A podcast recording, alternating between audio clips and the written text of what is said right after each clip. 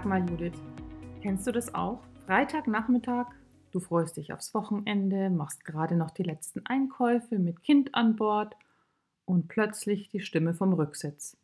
Mama, ich hab Kopfweh. Nächste Einkaufsstation gestrichen, ab nach Hause. Du packst dein Kind auf die Couch und schaust es dir genauer an. Rote Backen, glasige Augen, na super. Kurz die typische Hand auf die Stirn und schon weißt du, du weißt zwar nicht, was es hat, aber ohne Zweifel brütet es irgendetwas aus. Wie kann das bloß sein? Heute Mittag noch putzmunter und jetzt, wo alle Arztpraxen zu haben, graut dir schon vor einer unruhigen Nacht und allem, was da auf dich zukommt. Oh ja, das kenne ich gut. Wochenende, Feiertage, abends nach 18 Uhr oder auch kurz vor der Fahrt in den Urlaub. Wobei wir haben natürlich den Vorteil, dass wir unsere Praxis quasi zu Hause haben. Mein Mann ist ja auch Arzt, aber trotzdem, auch als Ärztin ist mein Mutterherz alarmiert. Wenn die Kinder krank werden, führt das immer schnell zu ganz großer Verunsicherung bei uns Müttern. Besonders wenn es das erste Kind ist. Da ist es ganz schwer, gelassen zu bleiben. Aber genau das ist das Wichtigste. Ruhe zu bewahren und in angemessenem Maße auch seinem Immunsystem zu vertrauen, zumal Infekte ja notwendig sind, um das Immunsystem zu trainieren. Da sagst du was. Ist es nicht komisch, nicht nur was die Kinder angeht, sondern oft auch bei uns selbst ist unser erster Impuls meistens schnellstmöglich einen Arzt oder Therapeuten zu konsultieren und dem dann die federführende Behandlung zu überlassen. Wahrscheinlich aus Angst, wir könnten was falsch machen. Ab 38,5 Grad auf dem Fieberthermometer bekommt man schon selbst Schweißausbrüche und so ein komisches Ohnmachtsgefühl. Und sehnt sich danach, dass einem jemand sagt, was da auf einen zukommt, wie schlimm es ist und was man tun kann, um das Kind oder sich selbst ganz schnell wieder gesund zu bekommen. Ja, und genau darum soll es heute in unserem Podcast gehen. Herzlich willkommen bei Frauenleben, offene Worte von Frau zu Frau aus der Praxis und mitten aus dem Leben. Wir sind Marion und Judith und heute dreht sich bei uns scheinbar ganz banal, aber sozusagen aus besonderem Anlass alles um das Thema Erkältungskrankheiten, Fieber und andere Infekte. Wie du sie selber richtig einschätzen kannst, was du selber tun kannst und wann du zum Arzt musst und vor allem, was du über die Abläufe im Immunsystem wissen musst, damit du mit ihm Hand in Hand arbeitest und ihm auch vertrauen kannst. Und warum du und niemand anderer der führende Chefarzt bist. Aber fangen wir doch gleich mal mit dem ersten Punkt an. Wie kann ich einen Infekt richtig einschätzen? Ist es nur ein Schnupfen? Ist es ein grippaler Infekt oder vielleicht die richtige Grippe? Oder in diesem Herbst haben wir ja gleich noch eine zusätzliche Schwierigkeitsstufe dazu bekommen. Ist es Covid-19, also Corona? Judith, du bist Ärztin. Was rätst du? Tatsächlich lässt sich das nicht immer gleich von Anfang an so einordnen und in der aktuellen Jahreszeit begegnet uns wirklich alles. Während es sich bei Erkältungsanzeichen ohne Fieberentwicklung mit hoher Wahrscheinlichkeit eher um eine einfache Erkältung bzw. einen fieberhaften Infekt handelt, sprechen plötzlich auftretendes, schnell ansteigendes Fieber mit Schüttelfrost, Kopf- und Gliederschmerzen eher für eine echte Grippe. Geschmacksverlust, Geruchsverlust können mögliche Hinweise auf eine Corona-Infektion sein, aber wie gesagt, nicht immer ist es so eindeutig.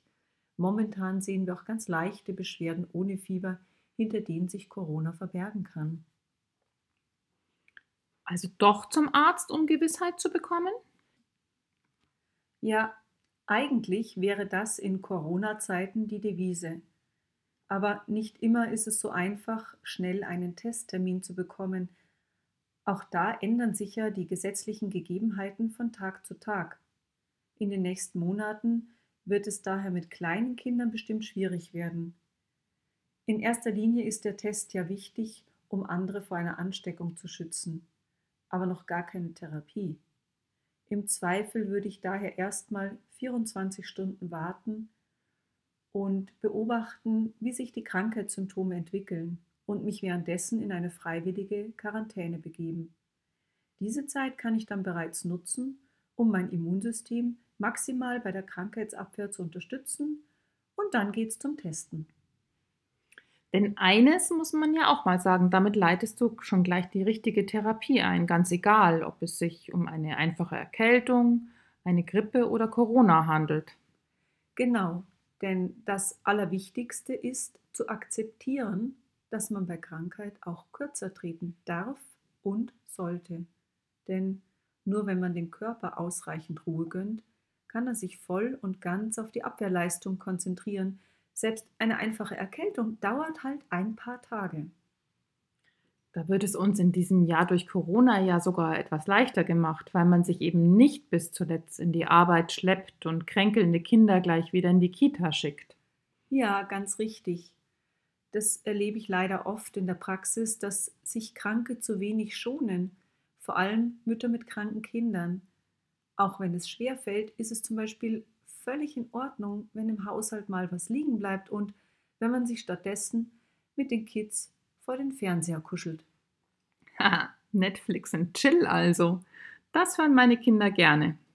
Zum Thema Ruhe und Auskurieren vielleicht an dieser Stelle noch ein Einwurf meinerseits. Gerade für Mütter von kleineren Kindern, falls die uns zuhören, für die die Fernsehvariante noch nicht so eine richtige Option ist. Die kleineren zeigen oft ganz gut von selbst, wie viel geht und wie viel nicht. Für die ist die Sicherheit und die Erreichbarkeit der Mama oder der anderen Betreuungsperson, wenn die Mama gerade nicht da sein kann, das Allerwichtigste. Und jetzt nehme ich vielleicht schon etwas zum Thema Chefarzt voraus, worauf wir nachher noch zu sprechen kommen. Die Person, die dein Kind am allerbesten kennt, das bist du. Und du weißt auch, ähm, ist dein Kind ähm, lieber für sich, liegt es lieber in einem ruhigen Raum, vielleicht mit dem Hörspiel leise an und sowas wie einer kleinen Glocke neben sich, damit es, sich, damit es dich eben immer schnell herbeiläuten kann, oder braucht es mehr räumliche Nähe? Dann ist vielleicht das Krankenlager auf der Couch mitten im Familienleben die bessere Variante. Dort kann es sozusagen als passiver Beobachter einfach so viel teilnehmen, wie es ihm möglich ist. Und es ist auch in Ordnung, wenn es einfach so nebendran wegschlummert. Auf jeden Fall solltest du kein aktives Programm vorsehen, sondern einfach nur auf seine Wünsche eingehen. Zum Beispiel ein Buch vorlesen oder vielleicht einfach nur die Hand halten. Dr. Mama ist einfach nicht zu unterschätzen. Absolut. Dr. Mama das wäre wahrscheinlich einen eigenen Podcast wert. Aber springen wir nochmal zurück. Ruhe und Selbstfürsorge ist meiner Meinung nach das oberste Gebot. Und parallel kann man gleich von Anfang an noch mehr für eine erfolgreiche Infektabwehr tun. Das oberste Gebot ist natürlich Ruhe, wie wir schon gesagt haben, aber auch gute Luft. Wenn du oder dein Kind, wenn ihr fieberfrei seid und ihr euch gut genug fühlt, könnt ihr auch im Garten spielen oder eine Runde um den Block gehen, um frische Luft zu tanken. Wenn nicht, wenn ihr zu Hause bleibt, deckt euch gut zu, eventuell bindet ihr euch einen Schal um, setzt eine Mütze auf und lüftet ein paar Minuten kräftig durch. Meine Patienten wollen immer auch gerne etwas geben oder etwas tun. Deshalb empfehle ich dann eine Stoßkur mit Zink und Vitamin C. Da dürft ihr in dieser Phase ganz großzügig sein. Da fällt mir gerade noch was Wichtiges ein. Judith, wie siehst denn du das mit Essen und Trinken? Ganz wichtiges Thema, denn viele Mütter machen sich Sorgen, wenn ihre Kinder keinen Appetit haben. Wichtig ist in erster Linie, dass du oder dein Kind genug trinkst. Und was am besten trinken? Eigentlich ganz egal. Wichtig ist die Flüssigkeitszufuhr. Wenn dein Kind lieber Wasser trinkt und nicht den gut gemeinten Tee, ganz egal, es muss nichts Warmes sein. Lass es Wasser trinken oder auch mal eine Fruchtschorle. Und genauso ist es im Prinzip auch mit dem Essen. Oft hat man selbst ja auch wenig Appetit. Mach dir da gar keine Sorgen. Das ist eine natürliche Reaktion des Körpers, der sich ganz auf seine Abwehrleistung konzentrieren möchte. Am besten bietest du leichte Kost an, Suppen oder auch geriebenes Obst. Und wenn das Kind auch das nicht so gerne isst? Wenn es etwas gibt, worauf dein Kind oder du bei einer Erkrankung Lust haben, dann gönnt es euch. Ha, bei uns heißt es dann immer spaßhaft Harry Potter Medizin. Hast du das auch gelesen? Harry ist in Hogwarts auf der Krankenstation immer mit Schokolade geheilt worden. Genau, Hauptsache es schmeckt. Wobei Harry Potter hatte ja eher die gebrochenen Knochen. Oder wie war der Zauberspruch?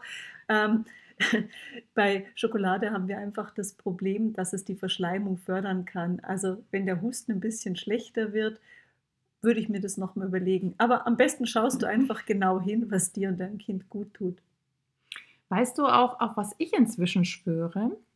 Auf Salzwassergurgeln und Salzwassernasenspülungen bei einem sich anbahnenden Infekt in den Atemwegen.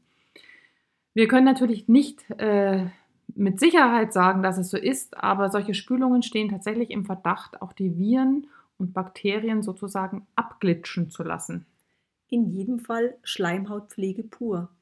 Ähm, unsere Schleimhäute sind ja die erste Barriere, auf die die Erreger treffen. Und wenn wir die gut pflegen, dann ist schon ein wichtiger Schritt getan. Und um die Schleimhäute gerade in der Winterzeit zu unterstützen, empfehle ich zum Beispiel, die Luftfeuchtigkeit in den Räumen zu erhöhen. Und da gibt es einen ganz einfachen und noch dazu stromsparenden Trick. Ich hänge die Wäsche zum Trocknen ins Kinder- oder Schlafzimmer. Nicht besonders schick, aber effektiv. Ja, und dann, Marion, gibt es natürlich noch jede Menge Hausmittel, Tees und Heilpflanzen, aber dazu machen wir lieber einen eigenen Podcast, oder? Ja, das ist auf jeden Fall wert. Vielleicht reicht es ja auch schon aus und ihr merkt, dass es wieder bergauf geht. Wenn nicht oder wenn sich sogar Fieber entwickelt, dann müsste man natürlich weitersehen. Dann sind wir also wieder bei der Corona-Testfrage. Muss ich bei Fieber also dann auf jeden Fall einen Test machen? Definitiv muss man in der momentanen Situation dazu raten, den Hausarzt zu kontaktieren und dann eine Testung in die Wege zu leiten. Okay, ja, das ist, äh, glaube ich, wirklich angesagt und auch nur zu verständlich. Okay, also so viel zum Test, aber nochmal zurück zum Fieber. Ja, Marion, jetzt kommt dein Einsatz. Ihr müsstet uns mal sehen. Die Judith kennt mich schon so gut und weiß, was ich für eine leidenschaftliche Verfechterin von Fieber oder besser gesagt vom richtigen Umgang mit Fieber bin. Es will schon fast wieder total aus mir herausbrechen, aber weil auch das eigentlich schon ein Podcast füllendes eigenes Thema ist, für heute nur so viel. Fieber, und es muss im heutigen Zeitalter nochmal gesagt werden, Fieber ist keine Krankheit sondern Fieber ist ein Zeichen eines ganz gesunden Immunsystems, das genau das tut, was es eigentlich soll, nämlich aus eigener Kraft Bakterien, Viren und andere Krankheitserreger abwehren und beseitigen. Wenn man weiß, dass die meisten Eindringlinge in ihrer Beweglichkeit ganz stark geschwächt werden durch Fieber, aber erst ab einer Körpertemperatur von ca. 39 Grad, und im Gegenzug, quasi gegenläufig, die Abläufe der körpereigenen Abwehr beschleunigt werden, dann ähm, kann man vielleicht gelassener äh, mit dem medikamentösen Fiebersenken warten und verstehen, wenn ich sage, medikamentöses Fiebersenken ist Abwehrbehinderung, zumindest in den meisten Fällen. Der Abwehrmechanismus wird sozusagen in seiner Arbeit unterbrochen und läuft unvollständig ab was im schlimmsten Fall sogar chronischen Erkrankungen den Weg bereitet. Judith, bitte unterbrich mich, denn sonst wird es jetzt doch wieder ein Fieber-Podcast. Ich würde zu gern erklären, dass es gutes und schlechtes Fieber gibt und was schneller Fieberanstieg mit Schüttelfrost zu tun hat. Alles klar. Marion, stopp für heute. Wir lassen es für heute erstmal dabei, auch wenn ich jetzt natürlich super gern mit einsteigen würde. Vielleicht schreibt ihr uns mal, ob ihr zum Thema Fieber mehr hören wollt gerne auch mit konkreten Fragen. Aber eine Daumenregel hilft vielleicht an dieser Stelle weiter. Bei Fieber sollte innerhalb von drei Tagen der Krankheitsgipfel spürbar überwunden sein und die Genesung begonnen haben. Und das heißt natürlich nicht, dass man drei Tage durchfiebert und dann erstmal schaut, sondern dass unterm Strich eine im Laufe der Zeit das Schlimmste vorbeigeht und es aufwärts geht. Denn ganz typisch ist das Fieber oft morgens niedriger und steigt am Nachmittag wieder an. Aber während dieser Zeit ist es ganz wichtig, dass ihr darauf achtet, dass du oder dein Kind genug trinkst. Dein Kind darf schlapp und müde sein, aber es muss immer ansprechbar sein. Wenn das nicht der Fall ist, dann solltest du dich oder dein Kind auf jeden Fall dem Arzt vorstellen. Wenn du dich aber dabei nicht wohlfühlst oder auch nicht gelassen bleiben kannst, vielleicht ist es dein erstes Kind und das erste Mal, dass dein Kind so hoch fiebert, dann hol dir einfach Hilfe. Und wenn du mich oder Marion anrufst oder uns schreibst, können wir dir eventuell helfen, die Situation genauer einzuschätzen. Ja, das ist eine super Orientierung. Gerade bei Kindern erlebe ich übrigens häufig auch, dass es manchmal schon mit einem Fiebertag getan ist, wenn das Fieber zugelassen werden kann. Das kann ich euch natürlich nicht garantieren, aber und es soll auch nicht heißen, dass du dir Sorgen machen musst, wenn dein Kind länger als einen Tag fiebert. Drei Tage dürfen Kinder fiebern. Okay, aber jetzt Ende mit dem Fieberspam. Genau. Wir wollen ja eigentlich noch auf das Thema Chefarzt eingehen. Ah ja, genau. Chefarzt und warum du und niemand anders der Hauptverantwortliche für deine Gesundheit bist. Du bist nun mal der Mensch, der dich schon am längsten kennt und auch am besten. Wir Ärzte und Therapeuten sind, also zumindest können wir das von unserem Selbstverständnis sagen, deine Berater und haben natürlich eine Menge Wissen und Erfahrung angesammelt, die wir dir gerne zur Verfügung stellen. Aber verantwortlich für dich, für deine körperliche und seelische Gesundheit und für alle Entscheidungen, die es in diesem Zusammenhang zu treffen gilt, bist du. Wobei, bei, ganz ehrlich, ist ja genau das das Problem. Immer mehr Menschen kennen sich und ihren Körper nicht mehr gut genug oder haben das Vertrauen in ihn verloren. Aber genau dabei wollen wir euch ja mit diesem Podcast unterstützen. Ich finde ja, das sollte eigentlich ein eigenes Schulfach werden. Gesundheitsmanagement für einen selbst. Ihr merkt schon, was wir euch sagen wollen. Es lohnt sich wirklich, sich zu vergegenwärtigen, welche wunderbaren Mechanismen die Natur in, in die Hard- und Software unseres Immunsystems eingebaut hat. Und es lohnt sich auch, die Wahrnehmung des eigenen Bauchgefühls und das Gespür für sich selbst zu schulen. Absolut. Denn man merkt ja auch ganz schnell, wann man sich selbst beschummelt und dass man es eigentlich besser wüsste. Stimmt, ich bekenne mich selber schuldig. Okay, aber dann lass uns doch für den Chefarzt die heutige Folge nochmal zusammenfassen. Okay, also, wenn du dich krank fühlst, bleib zu Hause. Ruh dich aus. Hör in dich rein und sorg für dich mit guter Luft, Vitamin C und Zink, ausreichend Flüssigkeitszufuhr, einer schonenden Ernährung und Schleimhautpflege. Damit machst du erstmal alles richtig. Jetzt in Corona-Zeiten halte dich natürlich von den anderen fern und leite schnellstmöglich einen Test in die Wege. Und jetzt wäre es eigentlich nur noch logisch, noch was zu sagen, wie man sein Immunsystem am besten schon vorsorglich für diesen ganz besonders spannenden Winter rüsten kann. Judith, du hast so eine tolle Schatzkiste mit guten und praktikablen Tipps. Kannst du uns die bitte öffnen? Sehr gerne, Marion, aber dann in einer neuen Folge von Frauenleben. Super gerne. Ich freue mich schon drauf. Bist du, lieber Zuhörer, liebe Zuhörerin, auch dabei? Hast du vielleicht jetzt schon Fragen zum Thema dein Immunbooster für den Corona-Winter? Dann schreib uns. Bis zum nächsten Mal hier bei Frauenleben, Gesundheitstipps und offene Worte von Frau zu Frau. Wir freuen uns, wenn du wieder mit dabei bist.